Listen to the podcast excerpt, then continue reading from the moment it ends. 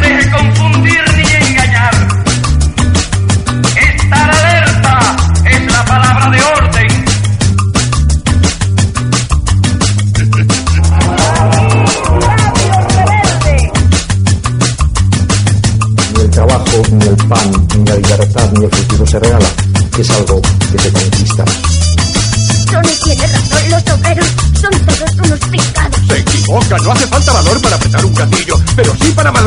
y vivir de tu trabajo. Vuelve la insurgencia a las ondas.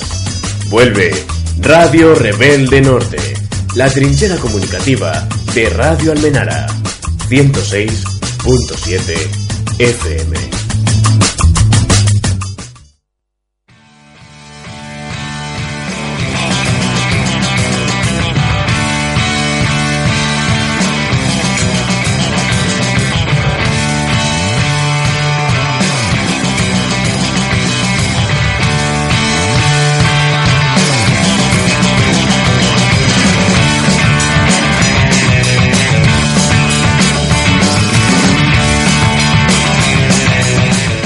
Noches, bienvenidas y bienvenidos un lunes más a Radio Rebelde Norte.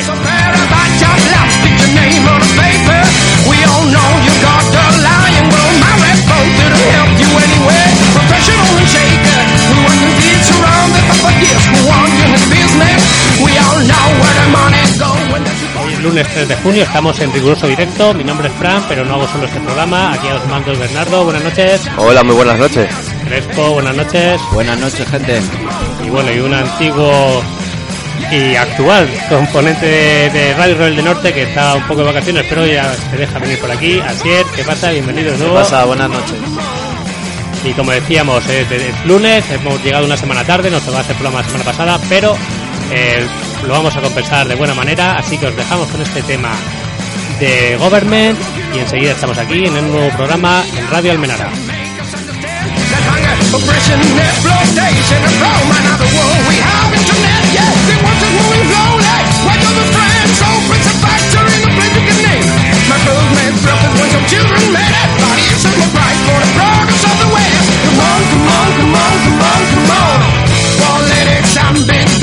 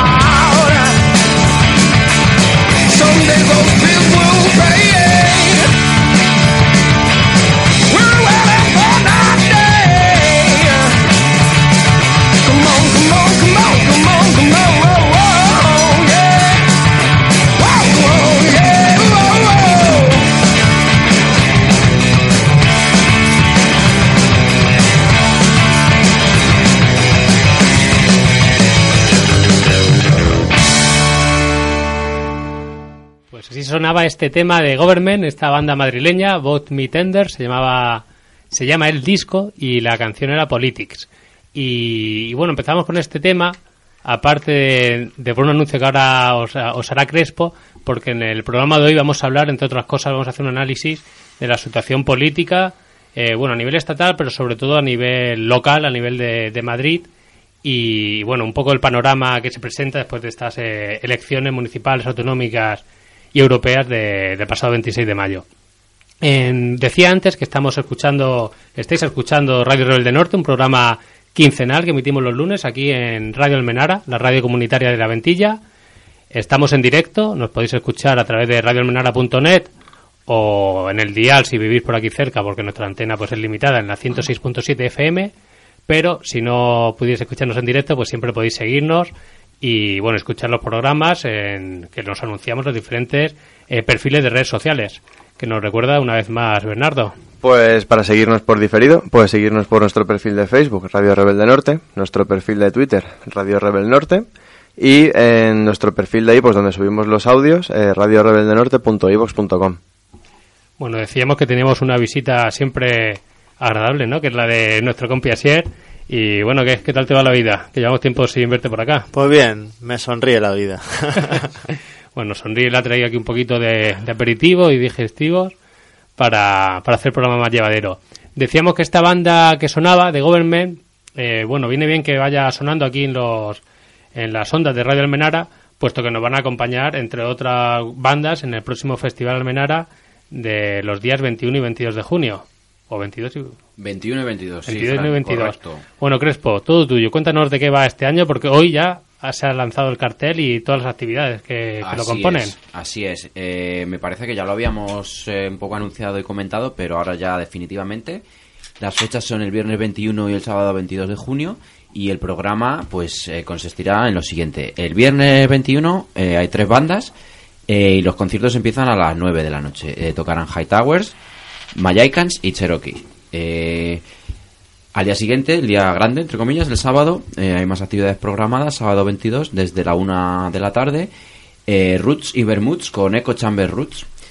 Luego hay una exhibición de graffiti y stickers. A las 6, un cuentacuentos y un taller de Aikido para los niños. A las 7 tenemos Gincana de Agua. Desde las 7 y media habrá radio en directo. Y ya a partir de las 9 otra vez conciertos. Eh, empezará con la charanga punk, muy eh, recomendable. Charangalera, que es salsa y cumbia.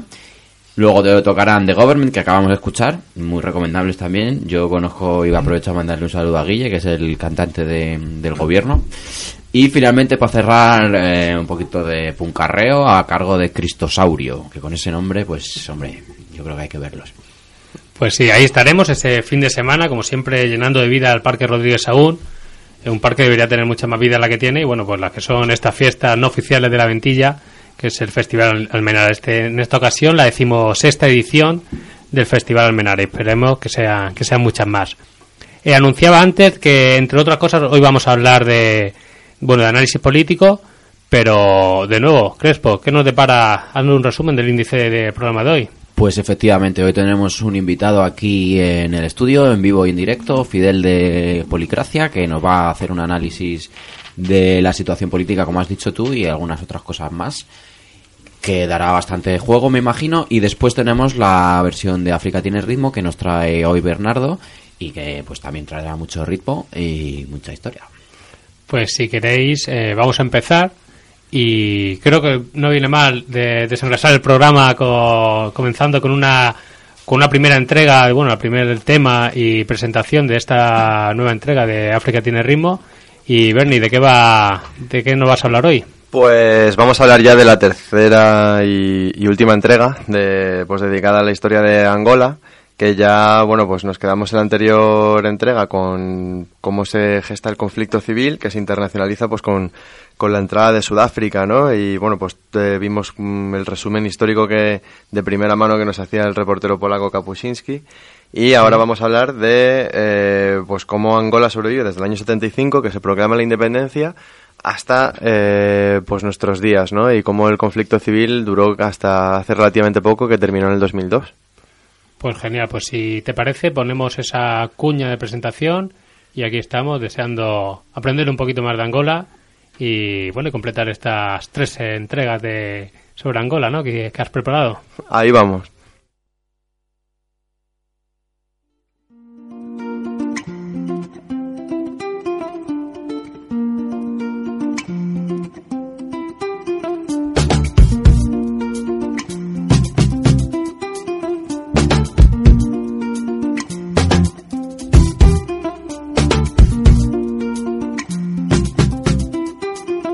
África tiene ritmo.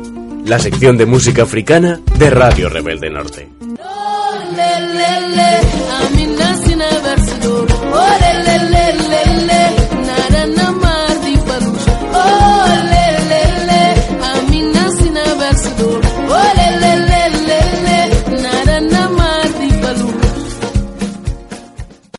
Pues bueno, hoy en África tiene ritmo.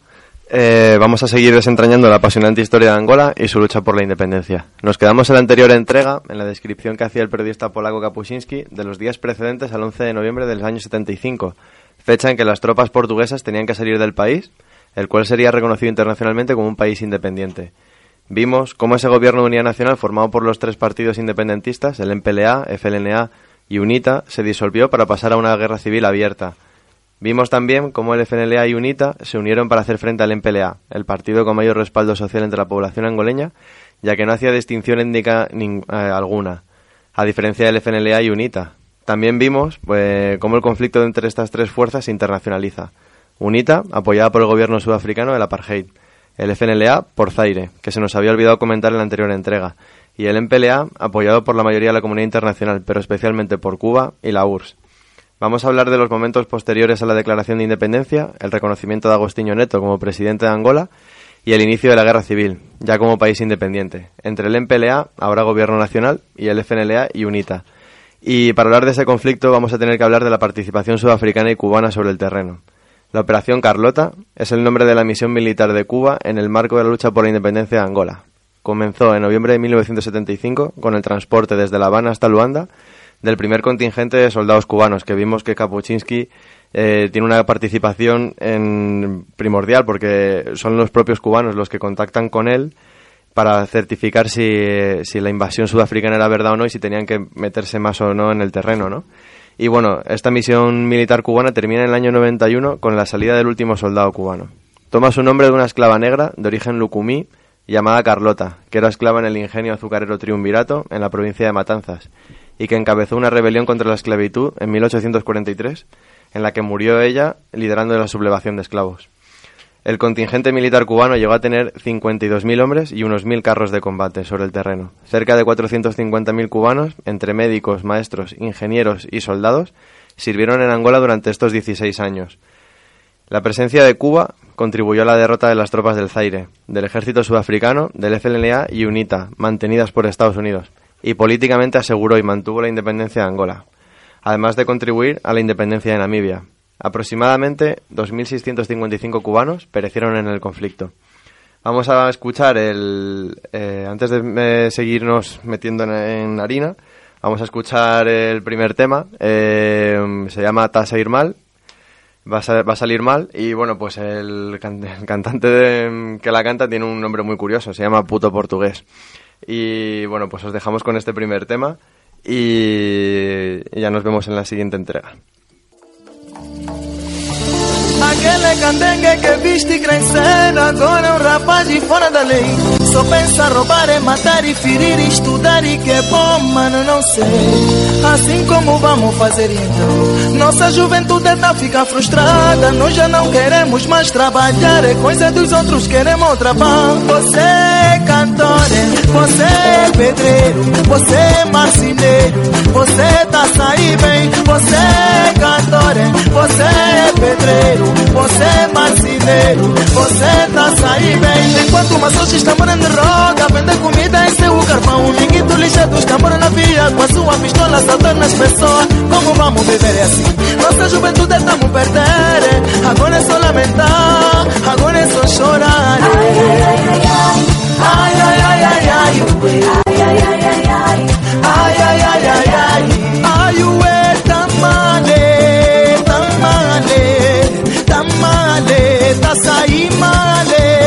Tamale, tamale, tamale,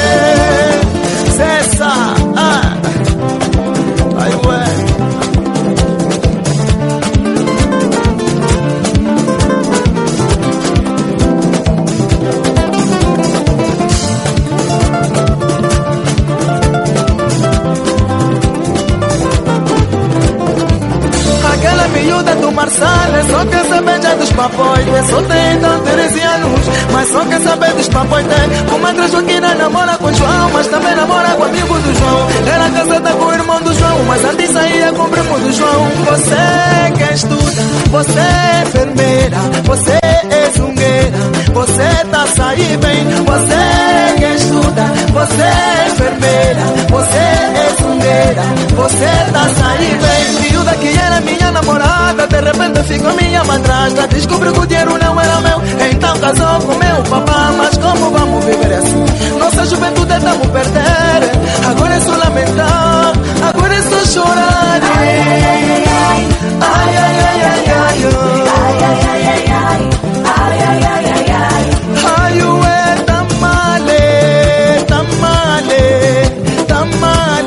Tá saí malé, tamalé, tá malé, tá, tá, tá saí malé. Tambora tá, bom, eu a.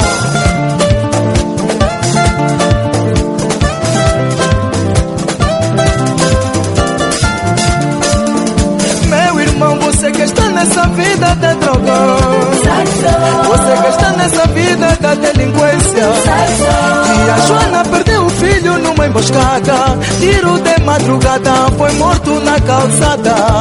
Só tinha então 13 anos e só, 13 anos e só, 13 anos e só.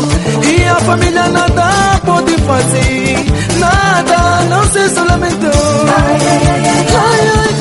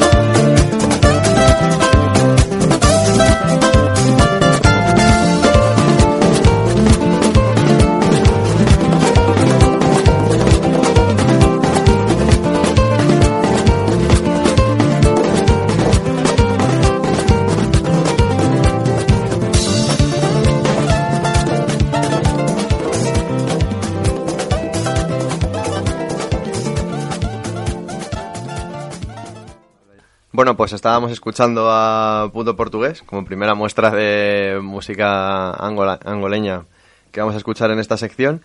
Y bueno, pues eh, la canción eh, habla sobre el Angola del día de hoy, de, después de la guerra, ¿no? de la descomposición social, de la delincuencia juvenil, el tráfico de drogas. Y bueno, en la canción lo que dice el autor es eso, pues relatando un poco cómo está la sociedad a día de hoy, eh, lo que cuesta en, en que la juventud vea, tenga referentes, ¿no? Pues el trabajo y el salir adelante, sino el, el pues tener, que tienen como referente pues el asunto de, de la violencia. Y eh, bueno pues hace un llamado no a, a trabajar por el país y todo eso. Entonces bueno ya os vamos metiendo un poco en harina cómo es Angola a día de hoy después del conflicto civil. Y nada pues ya nos vemos en la siguiente entrega Pues nada, vamos a empezar la entrevista y ahora regresaremos luego más tarde a conocer un poquito más de esta última entrega de África tiene ritmo dedicada a Angola. Y como decíamos, hoy vamos a hablar, eh, bueno, llevamos una semana entera en que todos los medios de comunicación eh, están hablando ¿no? de, de los posibles pactos, de las elecciones, los resultados de las elecciones pasadas del 26 de mayo, eh, también en medios de eh, bueno alternativos o, o- no los más media concretamente hay muchos artículos no analizando. Y nosotros queríamos también poder hablar sobre el panorama actual político actual pero quizás de una óptica un poco diferente más alejada de bueno de ese juego de tronos por así decirlo de ese eh, simplificación de la política no en, ta- en cuanto a nombres y y a listas en vez de a, procesos políticos, económicos, etcétera. Y para ello, pues que contamos con un, con un viejo amigo del programa, pues nos echó una mano en los comienzos, eh, diseñando carteles, pero aparte él es, es politólogo y, y bueno, y creo que vamos a poder aprender bastante con él. Es miembro de Policracia, su nombre es Fidel y lo primero de todo, darte la bienvenida y las gracias por acompañarnos esta noche. Buenas noches. ¿Qué tal? Buenas noches, ¿cómo estáis? Pues bien, y contentos de, de contar contigo aquí en los estudios de Almenara. Y te presentaba como miembro de Policracia, así que la primera pregunta, para que nuestros oyentes eh, te sitúen y sitúen de qué, de con quién estamos hablando, ¿qué es Policracia? Pues Policracia es un blog de ciencia política fundamentalmente, pero no solo, también tratamos temas internacionales, temas de sociología y hace poco hemos inaugurado, bueno, economía también, y hace poco hemos inaugurado sección de feminismo. Eh, y lo específico o especial nuestro sería que ninguno aún nos dedicamos de, em, profesionalmente a la política o a este tipo de, de- de profesiones, sino que somos amateur en este sentido. Está mal las, las, las comparaciones, pero seríamos como policracia de la gente que es una generación un poquito más joven, ¿no? Ay, perdón, eh, politicón, eso es politicón, de ya que ya sabemos de, de Kiko Llaneras, eh, Pablo Simón y demás, pero una generación, eh, vamos, posterior en este sentido. Y empezó siendo hace, creo que ya 5 o 6 años, eh, pues siendo un blog bastante humildillo, entre cuatro o cinco personas que nos conocíamos y ya tenemos implantación en varios países, artículos en inglés y últimamente estamos organizando eh, una cosa que se llama Policañas, que básicamente es eh, pues eh, mm, trabajos un poco más eh, elaborados como pues trabajos de final de máster y tal, también siempre pensando en eh, bueno, presentarlos, hacer difusión de este tipo de trabajos para el- la gente de, de- de- de la calle, ¿no? Para que lo entienda la gente normal, para que no se quede encerrado en un en circuito académico y, y todo el mundo se olvide de ahí. Y así que, bueno, eso es un poquito eh, policracia. En- antes de las elecciones hicimos un programa especial con una entrevista. En ese caso era una candidata de Madrid en pie, bueno, la, la antigua concejala del distrito de Tuán. Y es verdad que las, sema- las semanas antes a las elecciones había como un ambiente un poco raro, ¿no? En cierto modo se culpaba, se culpabilizaba a los sectores eh, sociales más activos de la sociedad madrileña, eh, del activismo vecinal eh, o político, bueno, todo al final se, mezcla, ¿no? Y de movimientos sociales, casi de estar haciendo un trabajo para, para la derecha, incluso para la extrema derecha, eh, al no apoyar eh, la candidatura de, de Carmena, ¿no? De ese tándem de Carmena y Rejón que finalmente, pues, aunque fue la más votada, eh, no, no, no, no suma junto al PSOE más que, que el trifachito, conocido popularmente como trifachito. En realmente, después de las elecciones, también se intentó, aunque luego vieron que la suma no, no daba, acusar como que la culpa de ese resultado era de esa izquierda, eh, decían como muy tiquismiquis, ¿no? Que, que quiere que o es todo como ellos dicen o, o, o no participan. Sin embargo, mm, da, nos da la impresión de que las cosas son un poco más complejas, ¿no? Y cuando se vio que la suma no daba, ¿no? Y que realmente había habido una gran pérdida de votos en los barrios más populares de Madrid, como puede ser en el sur de Madrid, en bueno, Vallecas, en, en Carabanchel, etcétera, eh, nos da que hay que pensar y buscar también otras razones. A tu modo de ver, ¿qué crees que ha, que ha pasado en los barrios para que se haya perdido un apoyo y también cómo analizas estos resultados de, las últimas elecciones, tanto las municipales como, como las autonómicas? Hmm. Eh, pues efectivamente me, ha gustado que antes hablaras de, procesos políticos, de, ir un poquito más a, los, a, lo que, a lo subterráneo y no quedarnos tanto en el baile de, nombres y siglas y, y demás, porque son, desde luego, no es una ciencia política, es otra cosa. O por lo menos hasta en, en España, solo hasta hace pocos años, solo desde hace eh, unos pocos años, se empieza a hablar de ciencia política y de procesos y demás en este sentido. Eh, pues hay bastantes, bastantes temas que tratar. Eh, no podía ser la abstención, que lo podemos hablar, tratar después, y otro es eh, efectivamente el, subrayar este tipo de estos barrios, estos distritos más, más pobres de Madrid como los causantes, por así decirlo, de que no haya sumado la izquierda. Eh, antes de nada, no quiero tratar partido por partido, pero sí que voy a tener que hacerlo por encima. Antes de nada, el batacazo grande no se lo dio más Madrid a nivel de las, de eh, locales aquí en Madrid, sino bastante más el PSOE. El PSOE perdió muchísimos votos en, en estos, en estos distritos y más Madrid, eh, pese a que ha perdido un montón y, y pocos, la verdad es que me parecen, debido a la gestión que, que ha hecho en, en- para el sur. Eh, solo ha llegado a perder el 2% en, en, los distritos, en los distritos clave que son eh, lo tengo que apuntado, Latina, Hortaleza, Puente Vallecas y demás, que serían los que más se han- le han- les, les han dado la espalda, pero estamos hablando de ese, pequeño porcentaje, ¿no? Es sobre todo, y esto creo que había un artículo en el diario.es que lo he explicado bastante bien, el PSOE el que ha pinchado mucho en estos, en estos distritos, porque vemos que para las locales y las, y las autonómicas, eh, el PSOE, pues eh, España se, se tiñó de rojo, pero rojo PSOE. Y eh, en Madrid y en algunos sitios donde surge esta nueva eh, socialdemocracia, eh, se, impone- se imponía un, trabajo. Así que, o este es otro, otro dato más. Mm, esto es un proceso de, de larga tendencia. El PSOE en Madrid lleva muchísimos años sin ser original políticamente, sin tener la iniciativa y estando siempre a rastras. A Hoy de Manuel, de Manuel Carmena y ayer de, del PP, que le seguía, le seguía políticamente sin, sin ofrecer alternativa en este sentido. Eh, si quieres, eh, comento un poquillo el tema de Sí, por qué adelante. creo que aún así ha perdido Manuela Carmena, sobre todo, y, más Madrid los eh, en estos distritos. Sí, por supuesto, el micro es tuyo. Vale. Bueno, espero que no sea muy tostón en este en cualquier caso. Pero sí, los, los eh, distritos donde más ha perdido son los distritos que menor renta tienen o más cantidad de, de gente trabajadora tienen, por así decirlo. Latina, Hortaleza, Puente Vallecas, Moratalaz, Villaverde, Villa de Vallecas. Sor- sor- sor- sorprendentemente, Nusera, Tetuán ha subido, pero un pelín, 0,4, 0,3 el, el- los apoyos. Eh, esto visto así, y, creo, y ha ganado creo que en 15 distritos y el PP en, en los otros, ¿no? Y donde más apoyos ha tenido, esto también es interesante, es en Distrito Centro, que no sé, parece que, que tengan ahí. O sea, yo lo entiendo, después de hacer un. Ahora, hablaré de un artículo que, que escribí antes de las elecciones, pero el gobierno de, de Manuel Carmena no, no se ha. Fundamentalmente se ha dirigido hacia el norte de Madrid, pero sobre todo al centro. Al, tema de turistas, al, al tema de co- convertir el centro como un parque de atracciones para, para turistas, pero también para, para eh, turismo interno y, y un modelo de negocio de, de centrificación totalmente, ¿no? Otros, otros que han, otros eh, distritos que han apoyado mucho también han sido Arganzuela, que sigue un poquito esta lógica también, y Puente Vallecas, pues porque están muy escorados a la izquierda fundamentalmente, ¿no? Y bien, si queréis vamos con, bueno, antes de tratar esto otro, el tema de la abstención. Eh, ha habido una diferencia de participación bastante grande en eh, tanto en los distritos más ricos como en los distritos más pobres. Con- De la manera en la que nos imaginamos también. De los más pobres, de Puente Vallecas, Usera y Villaverde, está rondando 58-59%, 60%. Ya ha caído 4 puntos, que es bastante. Bastante comparando con las, con las locales anteriores. Y eh, Moncloa, Fuencarral, Salamanca y Retiro está en torno, 10 está a, casi 20 puntos más, 77%.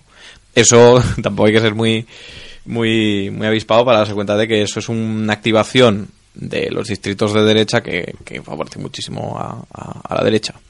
Y aquí es donde hay una de las eh, de los temas principales que se ha hablado bastante y es bueno, entonces estos votos de los barrios obreros, eh, pues los distritos que he comentado, eh, ¿qué, han, ha sido con ellos? ¿Qué ha pasado con ellos? Se han movido a la derecha porque hay una derechización de la sociedad.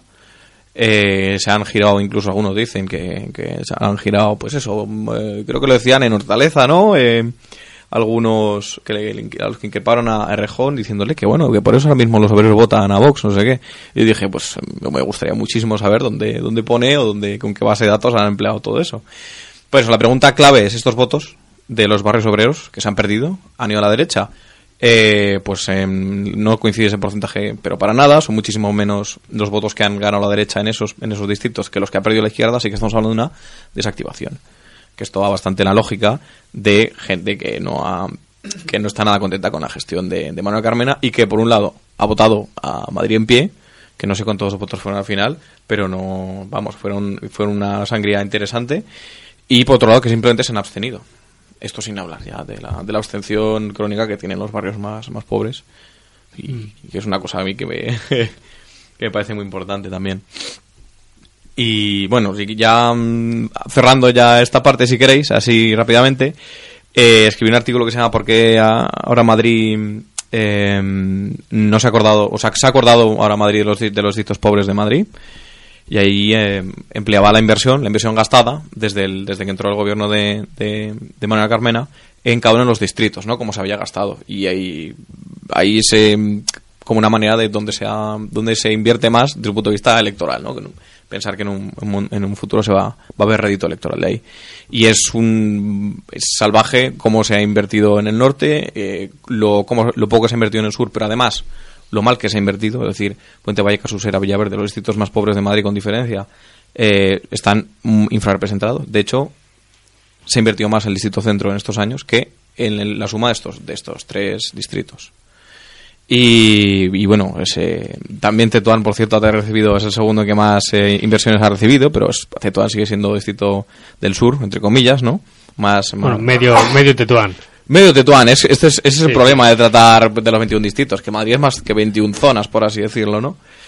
Y, y vaya, eso es que no se ha, mm, eh, se ha invertido mal y se ha invertido poco en, en- en el sur. Porque es- y recordemos que esto era un gobierno que venía a que ha sido opado por asociaciones, por colectivos, por partidos eh, desde el sur.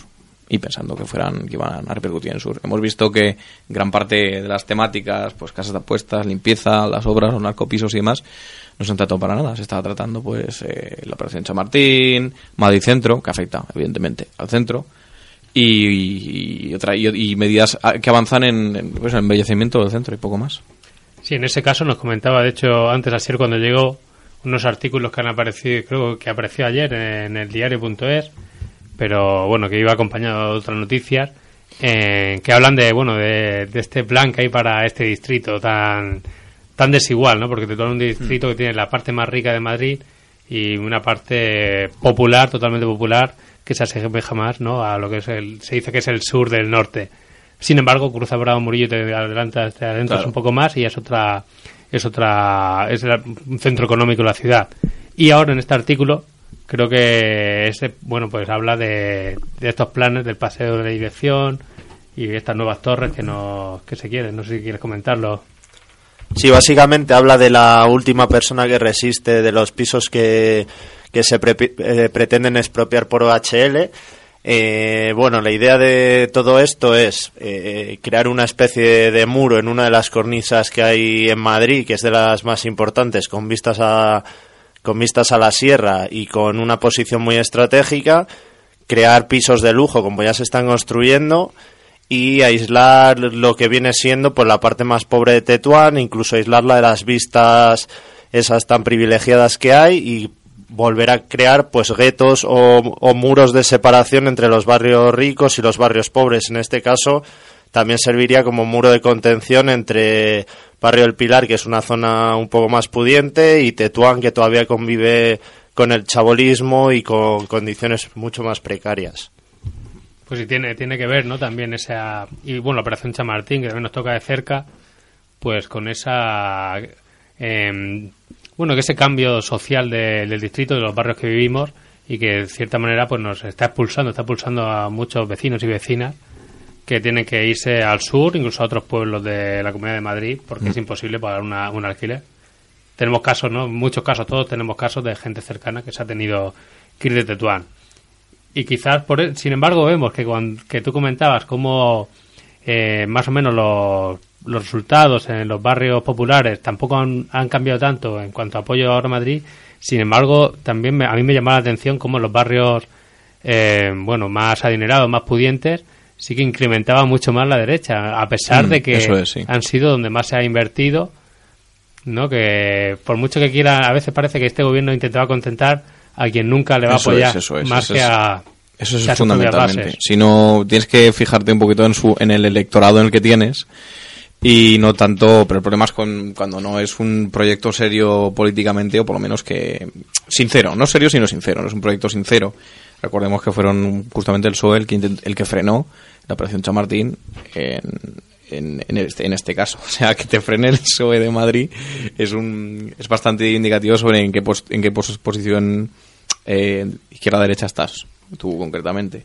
Y otro dato también interesante al, al respecto es que mm, se tiende a, a ubicar a Más Madrid con Unidos Podemos, ¿no?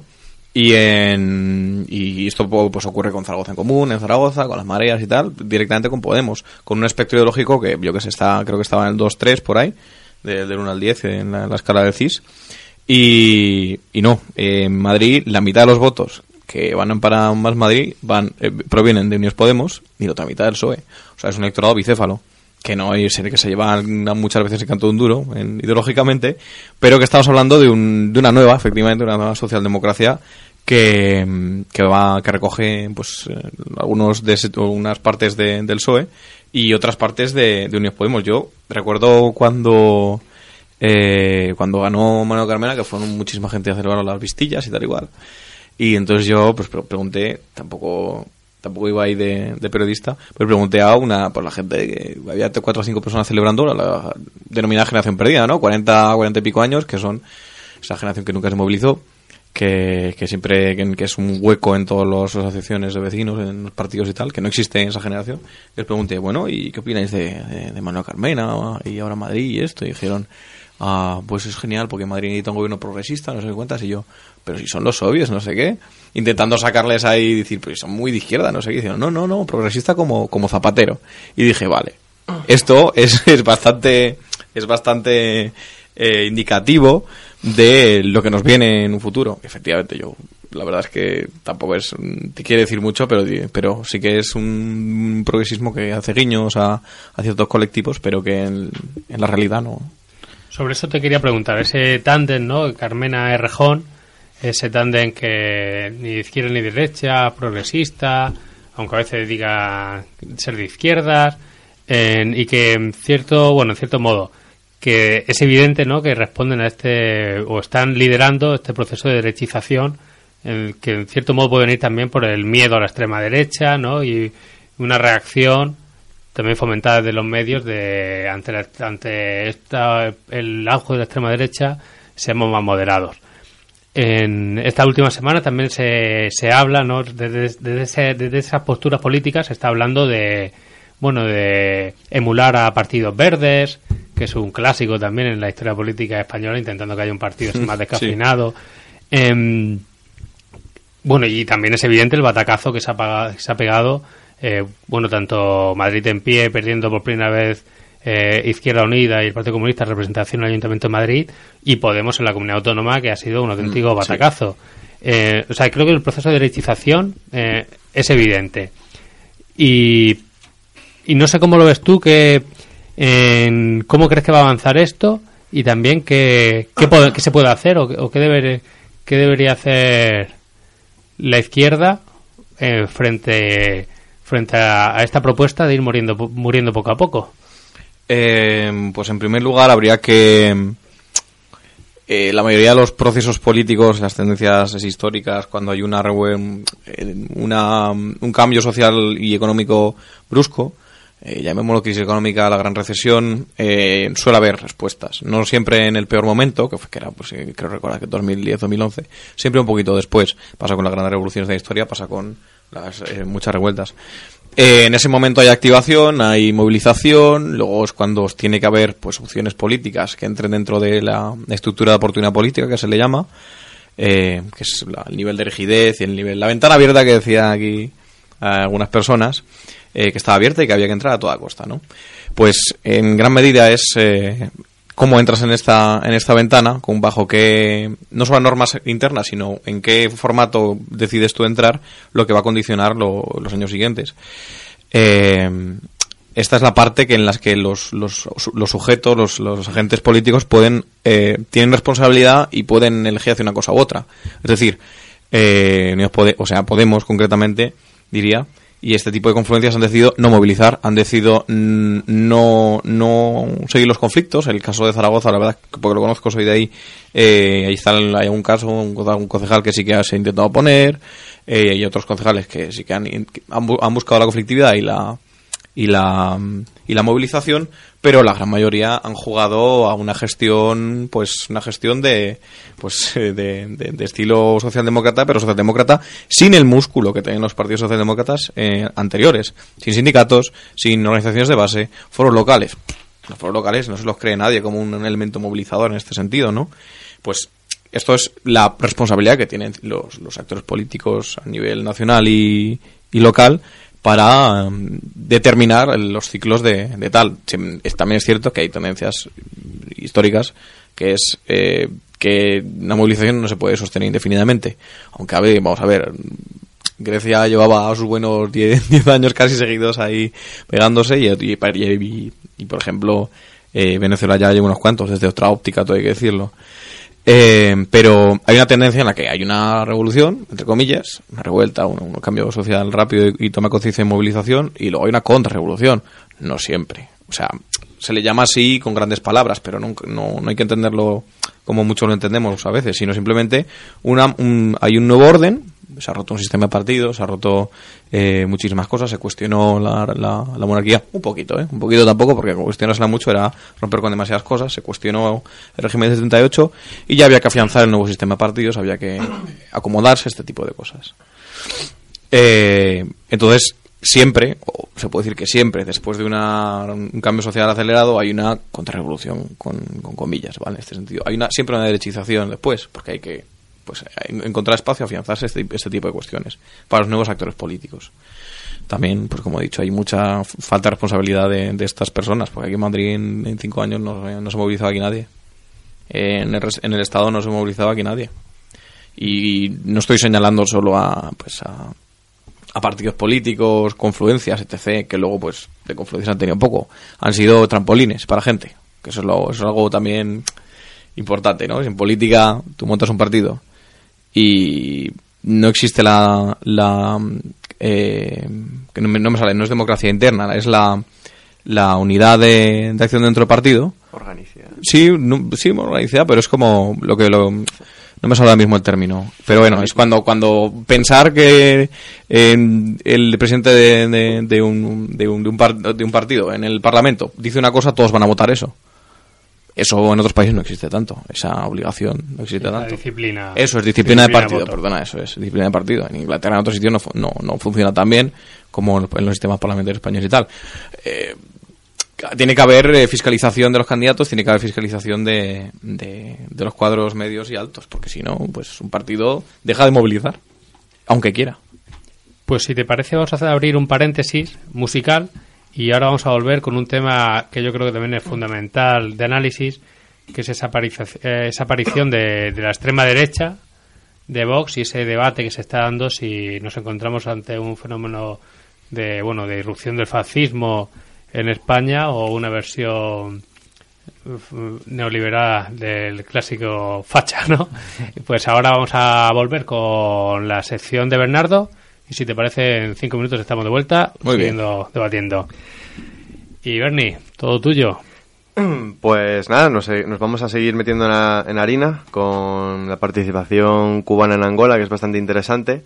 En- y bueno, pues recordamos que el primer envío de tropas cubanas a Angola se hizo bajo el mayor secretismo, realizándose a través de aviones comerciales cubanos, los cuales tuvieron que ser modificados para recorrer lar- largas distancias. Tenemos que recordar de una de las primeras entregas de África tiene ritmo, en concreto la dedicada a Cabo Verde, que Cabo Verde se prestó eh, pues para ayudar a, a Cuba en el envío de tropas a Angola, permitiendo que hiciera escala en su territorio, lo que supuso una muestra de solidaridad entre excolonias portuguesas en África. Con el tiempo, el envío de tropas se haría en barcos donde irían blindados, aviones y artillería. Moscú nunca estuvo interesada en Angola, y al inicio incluso se negó en apoyar con armas y transportes a los cubanos, actitud esta que cambia solo cuando la URSS ve que las tropas cubanas tienen éxito al salir reforzadas frente a las tropas sudafricanas. Empezarán entonces a garantizar el transporte aéreo desde Cuba, pero no fue hasta diciembre de 1975 en el que la URSS comenzó a enviar armas. Antes de seguir, tenemos que decir pues que después del fracaso de la primera invasión sudafricana, gracias a la labor conjunta de las tropas cubanas y angoleñas, que vimos en la segunda entrega, para intentar que el gobierno del MPLA no fuese reconocido internacionalmente el 11 de noviembre de 1975, las tropas sudafricanas abandonan el territorio al año siguiente, dejando el territorio invadido bajo el mando de la UNITA, presidido por Jonas Savimbi, presidente de la UNITA.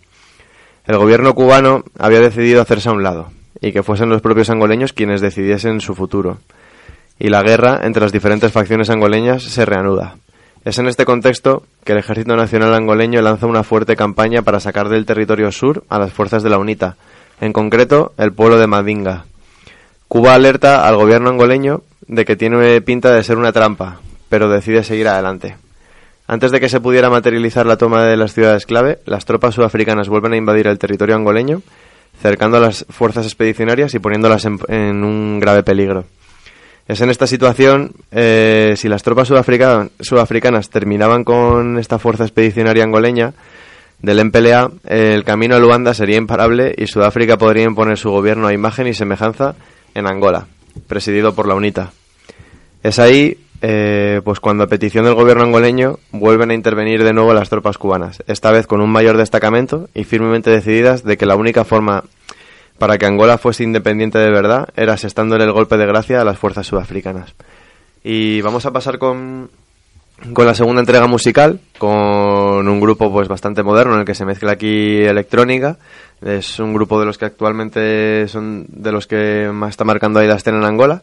Se llama Buraka Sound Sistema y la canción se llama Stupid. Así que os dejamos y volvemos ahora en la tercera entrega.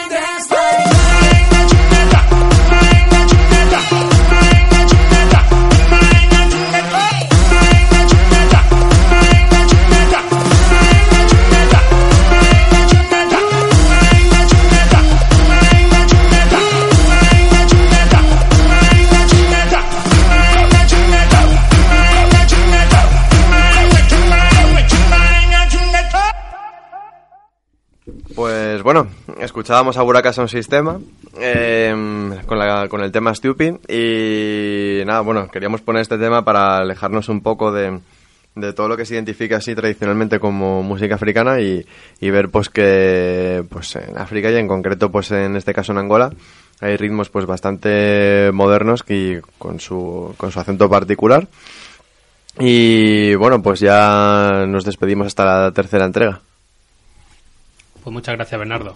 Y volvemos aquí con Fidel a seguir la entrevista sobre bueno sobre este análisis que estábamos realizando de, las, eh, de la situación política y las últimas elecciones eh, bueno que se han venido realizando. Y queríamos eh, también al- analizar ese papel esa nueva fuerza de Vox de la extrema derecha que si bien es cierto casi todos sus protagonistas son viejos militantes de o bueno, o viejos militantes o viejos defensores del Partido Popular, de esa sección más reaccionaria del Partido Popular. Em, bueno, también han incorporado otros rostros nuevos y, y existe un debate ahora mismo sobre si estamos ante una fuerza fascista o si por el contrario estamos una fuerza, eh, bueno, eh, puede ser autoritaria, de extrema derecha en, en, bueno, en ciertos aspectos, más morales incluso, pero en lo económico puramente neoliberal. Y también, pues, de dónde está, dónde son sus caladeros de votos, y si se asemeja algo a la Liga de, de Salvini, al Frente Nacional, o si por otra parte estamos ante el- bueno, los mismos eh, fachas de, de este país de, de siempre, pero con una imagen renovada y con mayor apoyo. Eh, bien, hay muchos debates y el problema es que en este en esta cuestión eh, se, se mezclan todos. Eh, la palabra es cuñadeo, había muchísimo cuñadeo, muchísimo cuñadeo con el tema de, de Vox y se ha tomado, eh, yo creo que fundamentalmente por parte de periodistas y medios de comunicación, la iniciativa en llamarlos, pues primero fascismo, extrema derecha, eh, compararlos con Europa sin un tipo de, de, marco, ¿no? Un marco comparativo, metodología, simplemente decir extrema derecha, pues esto es lo mismo que lo de ahí. Entonces, si, si Le Pen funcionaba bien en, en, los, en los distritos obreros, Vox también, porque es lo mismo, ¿no? O sea, en- hay muchísimas preguntas, ¿no?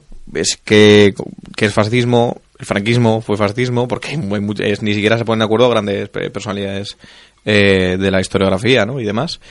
Eh, vamos a ir a intentar resumir esto rápidamente. Yo llevo ahora mismo haciendo un trabajo bastante extenso sobre es- esta temática en concreto, así que espero va a ser muy muy muy resumidito, ¿vale?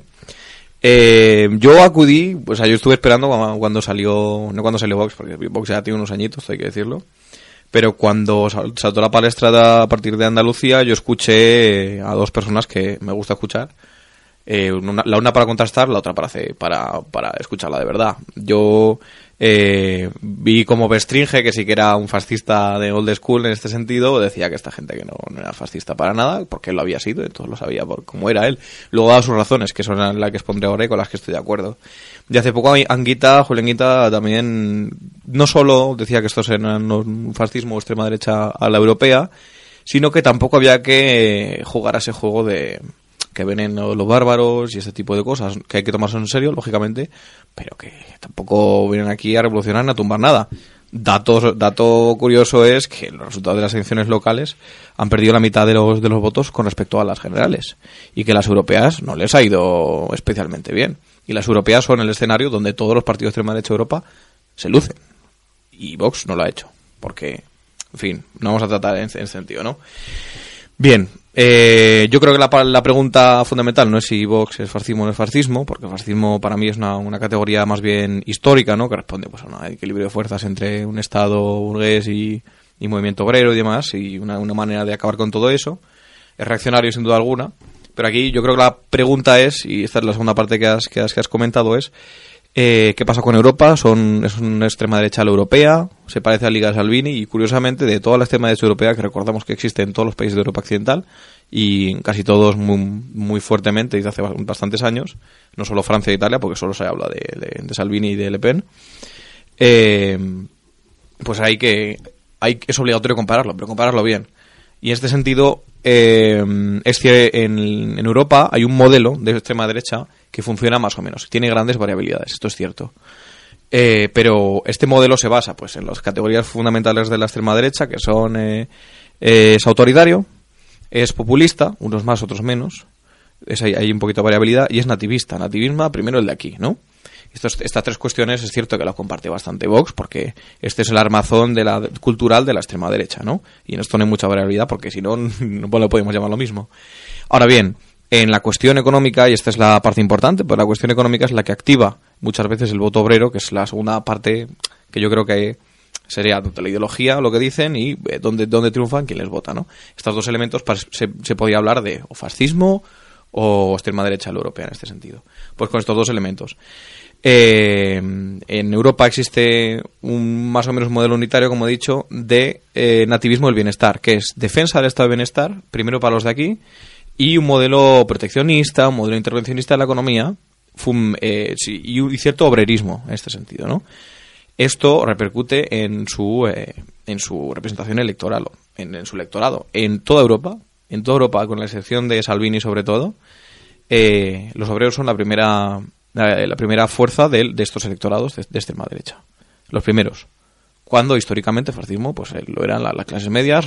Eh, ahora mismo he traído un libro aquí de Gino Germani, eh, argentino italiano, que eh, demuestra mm, de pe a pa pues, cuáles son las bases sociales de- del, fascismo histórico italiano y alemán. Eh, clases medias totalmente. Hoy en día, lo preocupante del asunto es que en Europa eh, el, el- el actor electoral principal es los obreros. Aquí, pues lo adelanto ya, no, no ocurre, no ocurre eso. Eh, por lo tanto, como Vox no tiene esta ideología, ya no hay, no, tampoco hay que ir a, buscar mucho. El, programa electoral económico que sacaron hace poco y que ha sido de- desgranado, pues eh, destrucción del estado de bienestar, desmantelamiento de sanidad, educación, eh, rebajas de tasas fiscales y demás. O si acudimos a las 100 medidas para una España viva, que también se ha bastante el nombre, eh, encontramos cuatro o cinco medidas económicas directamente que hablan de rebaja de impuestos y el resto de medidas económicas encubiertas que son de protección a la familia, ¿no? Este tipo de cosas. En este sentido, ¿cómo se calificaría en las categorías españolas? En España ha habido cinco extremas derechas desde la transición. La falangista, que conocemos un poquito bien, pues que es de cierto obrerismo, cierto proteccionismo, eh, au- austeridad y demás, que ya conocemos, muy característica y que su eh, y que su te- estandarte fue Blas Piñar y que entonces están, pues, eh, re- regular, ¿no? Otro, por otro lado, su continuación histórica, pero actualización a la vez ideológica, que son los partidos neonazis. Ya sabemos, Democracia Nacional, España 2000, que han sido un fracaso increíble, increíble, increíble, organizativo, electoral en, estos años. ADN, que era la unión de todas las, de las extremas derechas extremas, en este sentido, ¿no? Democracia Nacional, Alternativa Española, eh, Falange de las Hons y la Falange, han conseguido 11.000 votos. Así que igual, y esto es una reflexión así, lanzo un poco eh, a la ligera, pues Vox nos está salvando de, de cosas peores, la verdad. Nazis votando partidos sionistas. ¿no? Sí, ese tipo Como de- yo presencié el mismo día de las elecciones a un Sí, sí, sí. conocido ultrasur de Tetuán eh, cogiendo la papeleta de Vox. Y yo, joder, vaya. Son es- ya, esto, esto es, esto es un- una, cuestión interesante, pero no voy a hablar de eso. Eh, en, los, los falangistas, los neonazis, el populismo de derecha, que, que nos olvidamos, pero que lo, lo- lo protagonizaron Jesús Gil y Ruiz Mateos, a su forma, ¿no? Porque no era, no es la- no era el, PP, pero tampoco era la extrema derecha extrema. Fue una, un, parche que impidió que la extrema derecha se desarrollara cuando se desarrolló en Francia, en Italia y en otros sitios, ¿no? Llevamos tres. Eh, que veis un poquito. La nueva extrema derecha, o la extrema derecha eh, a la europea, en este sentido, obrerista, proteccionista, estado de bienestar, en España ha habido dos eh, partidos que han intentado el asunto. Democracia Nacional, el español lo ha intentado, pero ni, ni se lo cree nadie ni lo hacen bien, en este sentido. Uno es Hogar Social, que hoy, hoy está, el otro día estoy buscando y no se ha presentado finalmente porque quería presentarse y tal. Eh, y el segundo es Plataforma per Cataluña, de Josep Anglada, no sé si os acordaréis. De, y, y este era el único partido que eh, internamente en sus congresos y, y demás decidían ir a por los votos obreros, conseguían votos obreros, en el caso catalán, porque es un caso muy específico, en el que trabajadores son fundamentalmente eh, y prefieren votar a partidos castellanohablantes como PSC, el PSUC históricamente y, y hoy lamentablemente a Ciudadanos, ¿no?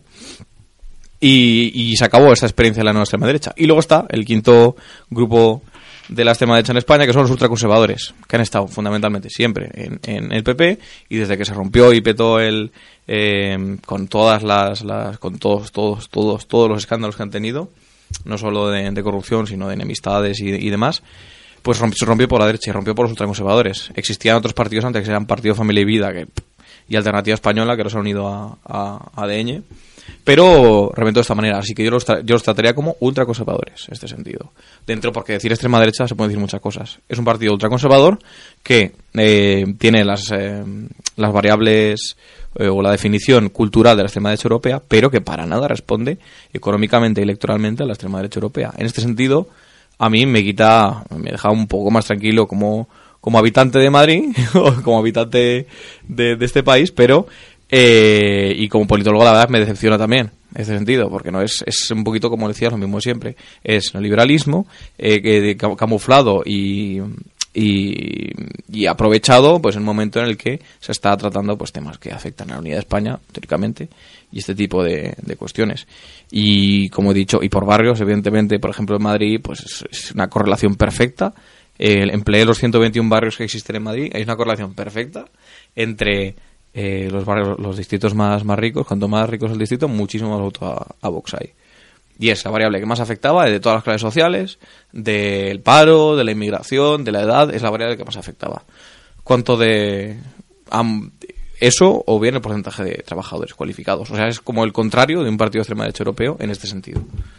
En este y además, no solo, no solo em, parece que no tiene futuro en este sentido para, para, para, para triunfar en este electorado, que es el que nos preocupa un poco más, sino que se deshincha. O sea, deshincha y por ahora se, se está deshinchando rápidamente. No tiene esta estabilidad, no tiene implantación territorial, o sea que las locales nos han comido prácticamente nada. Mm, Posición muy subalterna. Pero como siempre, pues son gente que, que va a condicionar no tan no lo que hagan ellos, sino va a condicionar el discurso de los otros, que es lo más importante de la extrema derecha y lo que más he aprendido. Y, y eso lo estamos viendo pues bastante. Sí, y van a tener fuerza, ¿no? En pactos del Mm. gobierno Sí. a muchos niveles. Eso sí que es. Eso hay que tenerlo en cuenta. Yo, perdóname que me, me meta, pero eh, sí, es un. Yo coincido bastante con tu análisis y no lo contradigo ni mucho menos, pero claro, es que es como un equilibrio chungo porque efectivamente yo también al principio sobre todo era muy reacio a, no, que esto no hay que usar la palabra fascista así como si fuera todo gratuita, sino un poco... Y, y efectivamente no, no encaja del todo con esas categorías eh, históricas del fascismo histórico, el- ese más corporativo, más eh, un poco más obrerista y tal, pero sin embargo otras sí que las cumple, el nacionalismo ese, eh, la, la, mm, enfocarse en un enemigo, ahora mismo hablan del inmigrante así en, en términos amplios, eh, el, el tema ese de que ahora de alguna manera pues vamos a ver a lo que dura el desinflarse no pero que están un poco marcando o están eh, siendo instrumentales en los pactos y tal. O sea que por un lado no hay que sobredimensionarlo pero tampoco hay que ningunearlo no porque así como algunos algunos rasgos digamos puramente fascistas no lo cumplen otros sí, y puesto que no hay ningún actor político que haya llenado ese hueco y de repente aparece esto, no, o sea, también también también así, ¿no? Que no hay que perderle... No hay que perderlo de vista, para nada, yo creo, o sea... Ahí en y ese ese sentido- y ese equilibrio es chungo, ¿eh? Es chungo. Ahí en ese sentido también habría que entrar en el análisis comparativo con respecto a Estados Unidos y Brasil, ¿no? La derecha está eh, al final que lo económico es prácticamente lo de siempre, con unos tintes un pelín más proteccionistas, pero que luego tiene un mensaje políticamente incorrecto que muchos, incluso analistas de izquierdas también han hablado de, de si el, el nicho de lo políticamente correcto está ya demasiado eh, utilizado y ya no da resultados, pero y la, y la ultraderecha está utilizando ese discurso que es todo lo contrario a lo que se supone que tienen que decir de cara al público, es todo lo que se supone que echa para atrás a la gente a la hora de votarles y a la hora de la verdad les da, les da votos, que no se cortan, etcétera. El ejemplo este de, de Bolsonaro y Trump, por eso en ese sentido quizás se han fijado más en el otro lado del charco que lo que tenemos eh, tras los Pirineos. ¿Cómo Eh, lo entiendes tú? Sí, Eh, como que ahí se, se discutió eso, se, efectivamente se comparó bastante y uno de los primeros consensos que ocurrió, por lo menos en la gente que sigo yo, es que no mm, son fenómenos muy diferentes, muy, muy, muy diferentes, el- tanto Trump como con Bolsonaro, como Trump y Bolsonaro con, con los casos europeos. Por eso yo estoy comparando con Europa, y ni siquiera con Europa, con Europa Occidental. Porque Europa del Este es un, un rollo completamente diferente. Su extrema derecha es, pues, está en el gobierno, tiene grupos paramilitares, eh, está apoyado muchísimo en la iglesia, es fervientemente Sí anticomunista, que ese tipo de cosas. el- no sé cómo ha quedado la cosa del Polonia, ¿no? Que nos han un poco emparentado con, con la rama polaca que decían que iban a incluir Sí. su grupo del, Sí, de Visegrado y este del tipo de- del Parlamento Europeo, no sé. Sí, en este sentido sí. Pero, pero vaya, eh, es interesante siempre fijarse en, en otro tipo de, de, de, de- de eventos, vaya. Eh, habías comentado una parte que no me puedes... Eh, ¿Puedes repetir lo, lo último que has comentado? Que es que no... Sí, acerca lo de lo políticamente correcto. Sí, del gracias, eso es, eso es, eso es, totalmente.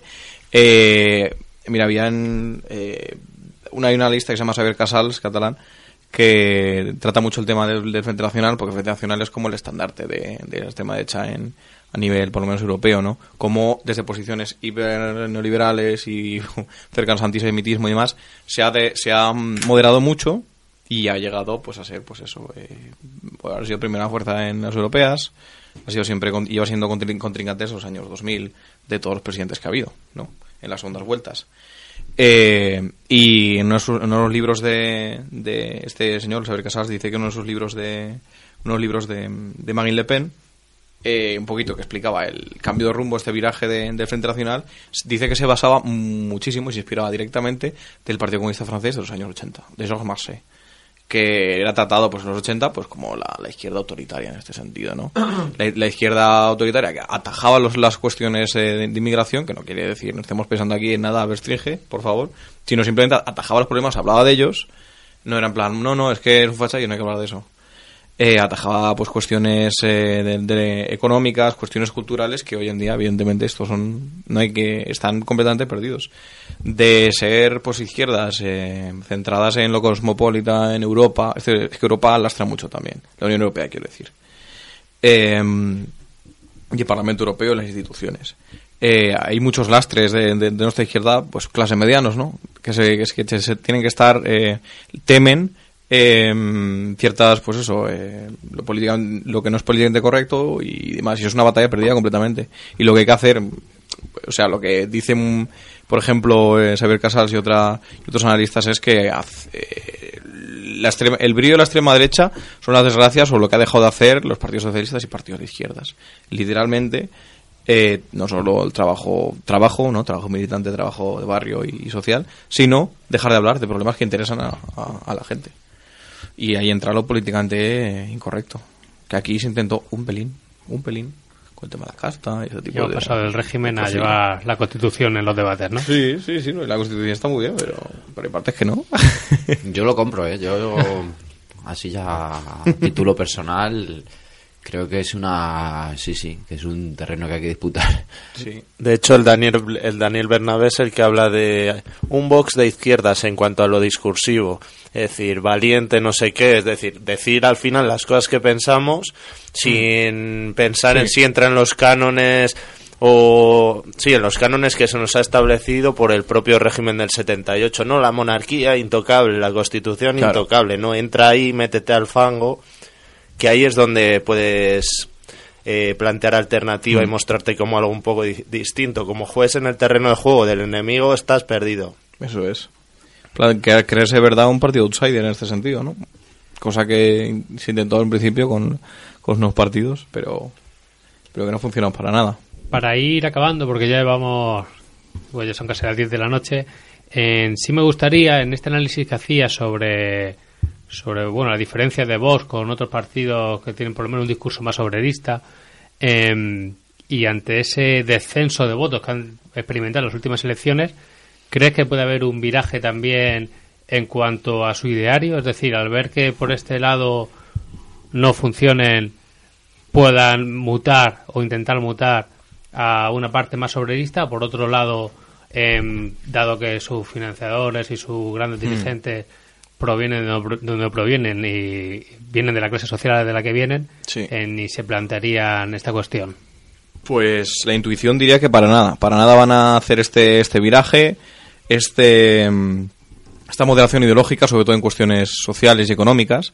A mí me costaría muchísimo creer, porque ha salido de donde ha salido, es una decisión del, del PP, una decisión ultraconservadora, se está marcando muchísimo desde el principio, y, y económicamente, pero luego, eh, es que la estadística, la estadística es lo que pesa normalmente. Eh, he cogido, pues primero he cogido 20 partidos de extrema derecha, incluyendo algunos que no eran tan extrema derecha, como el suizo, el, el popular suizo, como Anel, el griego este que sonará, y como el Nueva Alianza Flamenca. De 20, el 70% han, mm, se han movido mucho desde su creación, desde el momento de su creación, se han moderado muchísimo en el eje económico y social, pero muchísimo. El Frente Nacional, el, el FPO austriaco, eh, los nórdicos muchísimo también, nacieron siendo partidos de extrema derecha, también en lo económico, pero en lo social, eh, el Frente Nacional y otros están a la izquierda de, la socialdemocracia de sus países, ¿no? Sabemos que esto es discurso, pero también es eh, lo que se enseña a la sociedad. Así que es lo, que cuentan, eh, pienso yo, ¿no? O sea, la gran mayoría, hay excepciones. AFD, los alemanes, pero porque llevan muy poco rodaje. Los verdaderos finlandeses, que también llevan poco rodaje, y eso es una cosa que no me explico demasiado. Y Interés Flamenco, Vlaams Belang, que, que ahí, tienen, ahí lo que tienen que hacer es diferenciarse de este otro partido eh, eh, belga. La verdad. O sea, son diferentes, estos son excepciones. La norma son todos los demás. Son 20 otros partidos, son 13 otros partidos. Depende de, de cómo mires. Parece que todos han, se, han, se, han, se han ido, eh, pues, eh, se han ido moderando en- en este eje. ¿Qué pasa? Que la gran mayoría eh, no, o sea, una, una característica de extrema derecha es que habla mucho menos de economía de lo que habla de cuestiones culturales. Los inmigrantes, las mujeres eh, y, demás, ¿no? Y el- la nación y, y- ese tipo de cuestiones.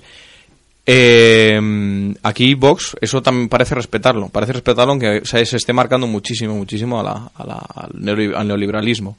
Así que la, la lógica diría que, la intuición, perdón, diría que para nada va, va, va, va a moderarse, pero ha pasado con prácticamente todos los partidos de extrema derecha en Europa.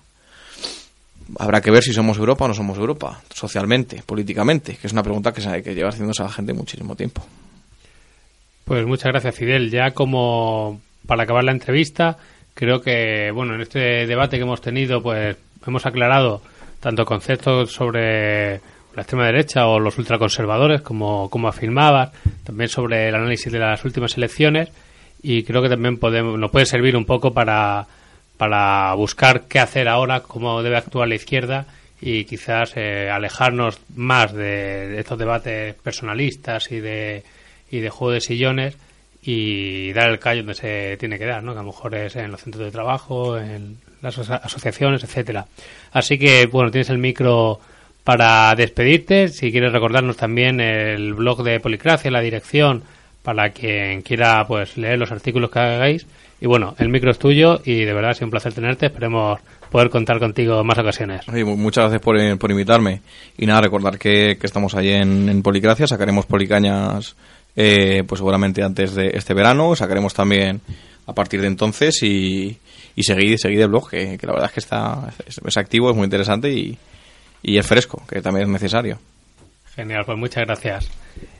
Y Crespo, antes hemos hablado sobre el Festival Menara que se celebrará el 21 y 22 de junio, organizado por esta radio, pero bueno, nuestros primos de la Piluca en el barrio del Pilar organizan también su festival por autoorganización de los barrios el fin de semana del 14 y 15 y 16 de junio. Correcto, parece Así que nos gustaría que nos refrescaras de, de qué va a ir. Correcto, parece que efectivamente ya que empieza a hacer calor, que ya entramos en junio, pues también entramos en el periodo festivalero. Y el fin de semana anterior al nuestro, a la Almenara, pues en el barrio El Pilar, la Piluca organiza este festival Barrios en Pie, que son en esas fechas, se realizará en el templete del Parque de la Vaguada. Y bueno, lo estoy viendo, es un pedazo cartel, la verdad que está genial. Entonces el viernes 14 son actividades desde las cinco y media eh, hasta las 12, me imagino. Tenemos micro libre, y beatbox, batalla de gallos. Luego hay conciertos de rap con Lua Costa, Clica y Profeta, El No de las Niñas. Y a las nueve y media Gorongo Sound System, From Dub to Tech. Que mm, no conozco, me inquieta, pero me, me, me, me figuro que mola mucho, que va a seguir un poco en los tiros que ponía eh, Bernardo del grupo este de Angola, así un poco más electrónico y tal. Que aprovecho de decirlo, que yo creo que está bien también que, que entren en, en estos circuitos más eh, populares y tal, que siempre han estado. Mira que yo soy fan del punk a muerte, pero que creo que hay que meter aquí, igual que coger el- el- la incorrección política, hay que pillar el tecno y la electrónica, pero ya, para el pueblo.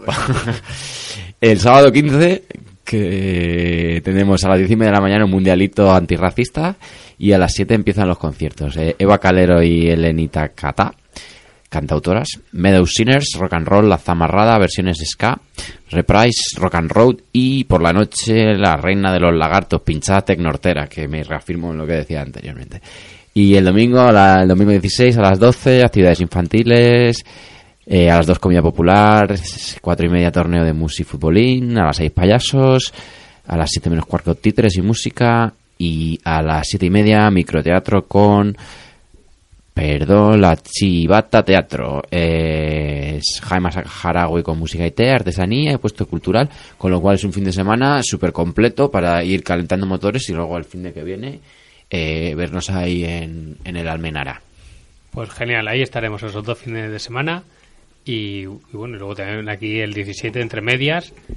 Y el, el especial que habrá de radio, habrá un programa especial en, que va a ser el jueves de la semana que viene sobre con entrevistas a los diferentes grupos y actividades aquí en Radio Almenara. Y bueno, ya vamos llegando al final, pero nos queda esta última parte de África tiene ritmo sobre Angola. Bernardo, todo tuyo, los micros. Pues ya llegamos al final de esta sección y nos hemos quedado con que las tropas de Angola caen en una trampa tendida por las de Sudáfrica. Y bueno, pues son las tropas sudafricanas eh, que para acercar a las fuerzas angoleñas mm, tienen que hacer uso de destruir el puente sobre el río Cuito. Pero rápidamente los cubanos hacen una reconstrucción en madera que bautizan como puente de patria o muerte, lo que permite que las fuerzas cubanas y angoleñas de auxilio puedan ayudar a sus compañeros cercados. La estrategia de Cuba pasa por reforzar el contingente asediado y combinar el ataque con bombarderos aéreos eh, de los MiG-21 y 23 cubanos. Es la primera vez que las fuerzas aéreas cubanas muestran tal despliegue fuera de sus fronteras y con, tanto, y con tan buenos resultados. También los cubanos idearon una genial estrategia de replegar el frente central mirando la retira- minando la retirada. para, para hacer creer a las fuerzas sudafricanas que se retiraban las fuerzas angoleñas al no poder entablar batalla. Cuando las tropas sudafricanas, creyéndose fuertes, pues avanzaron, avanzaron, pues cayeron en la trampa. Los cubanos hicieron detonar las minas y comenzaron a lanzar proyectiles que dificultaban aún más el avance sudafricano. Junto a esta campaña también estuvo el aparato propagandístico cubano, que lanzó la proyección del, reportaje documental Cuito Guanabal Resiste, que supuso un jarro de agua fría a la prensa sudafricana, que mentía con que los sudafricanos ya habían tomado esa posición desde hacía bastante tiempo. Un segundo intento hicieron los sudafricanos para llegar a Cuito, y otra vez fueron detenidos por el mismo esquema de minas y artillería cubana-angoleña. El último intento fue el de atacar por varios sitios diferentes el frente, pero una vez más las fuerzas cubano-angoleñas repudiaron el ataque, haciendo que el ejército sudafricano eh, terminase completamente derrotado. De enero a marzo del 88, los sudafricanos lanzaron unos seis grandes ataques, sin ningún tipo de resultado y perdiendo unos 15 tanques y 25 blindados. La batalla de Cuito Cuanavale se convierte en el mayor hecho militar en la historia de África desde la Segunda Guerra Mundial. Duró cuatro meses y murieron 25.000 combatientes, participando más de mil tanques y vehículos blindados. El 13 de diciembre de 1988 se firma un acuerdo entre Cuba, Sudáfrica y Angola, supervisado por Estados Unidos y la URSS, que pone fin al conflicto. Otros resultados del fin del conflicto fueron la independencia de Namibia, la liberación de Nelson Mandela y el fin del apartheid. Los cubanos llevaron todo lo necesario para el conflicto, sus medios de guerra, su avituallamiento médico, etc., y a su salida no se llevaron ni oro ni diamantes, simplemente sus muertos. La esclava Carlota había sido vengada por sus hijos, que derrotaron con esta acción el racismo del apartheid en su África natal.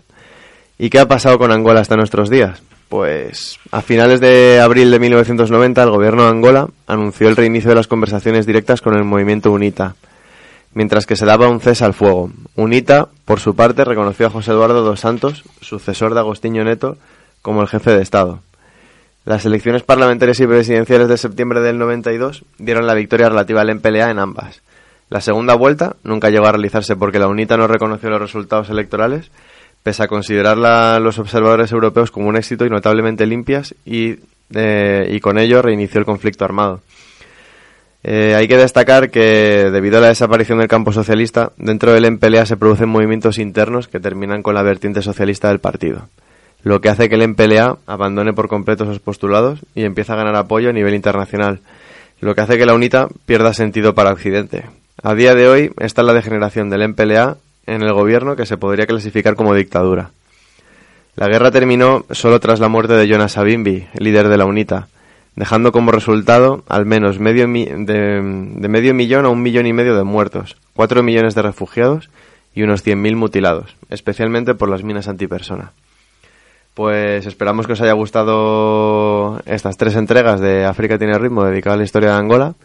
Y nada, no sé si dará tiempo para hacer una última entrega antes de que termine la temporada, y, pero sabemos con certeza que volveremos más pronto que tarde. Pues muchas gracias, Bernardo, por esta apasionantes tres entregas sobre Angola, eh, un país sobre el que tenemos mucho que aprender y que por desgracia pues eh, ha cogido un, rumbo, ¿no? Que como bien decía, pues no era eh, el que nos hubiese gustado y sobre todo el que le hubiese gustado a los propios angoleños y angoleñas. Eh, para acabar, pues eh, qué mejor manera de acabar que con un tema de angoleño que tienes por ahí preparado y nosotros ya volveríamos el 17 de junio el próximo, bueno, dentro de dos lunes, con otra entrega de Radio Rebelde de los últimos programas de la temporada.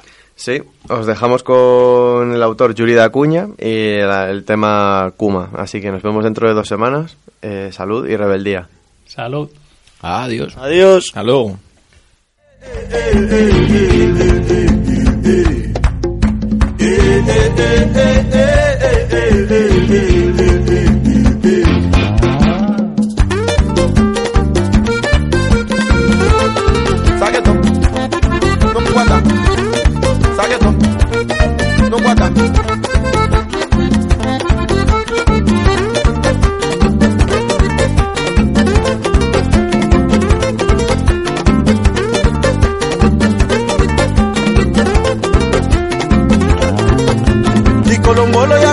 ya kokola kya weze tale numa numingu weza ngowe kumshana ai dikolombolo ya kokola kya weze tale numa numingu weza ngowe kuma kwake eh, eh, eh, eh. kuma kwake eh, eh, eh, kuma kwake eh, eh, eh, eh. kuma kwake eh, eh, eh, eh. dikolombolo wakokola kyaweze talenu manumi nguweza ngowe kumshana ai dikolombolo yakokola kyaweze talenu manumi nguweza ngowe kumshana kuma kwake eh, eh, eh, eh. kuma kwake eh, eh, eh, eh. kuma kwake eh, eh, eh, eh. kuma kwake eh, eh,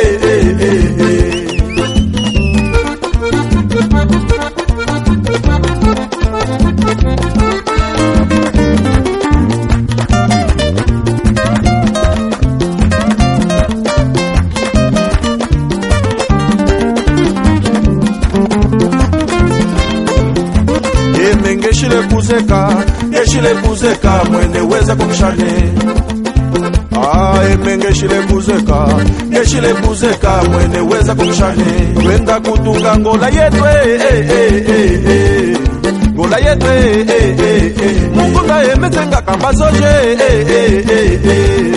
kamba soje ah, ah. ichicheka maje ichicheka maje manje andito indito indito indito indito indito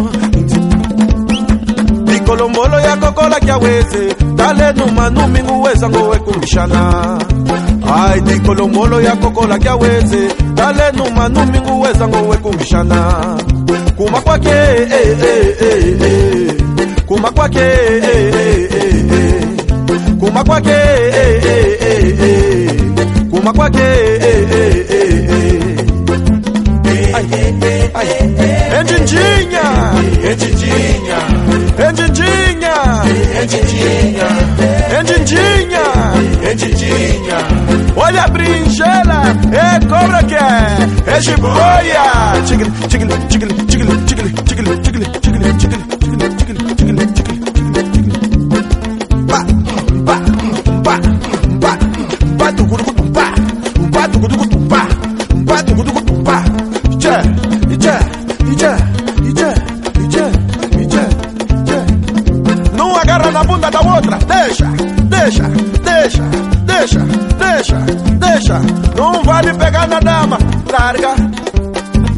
Sassosi.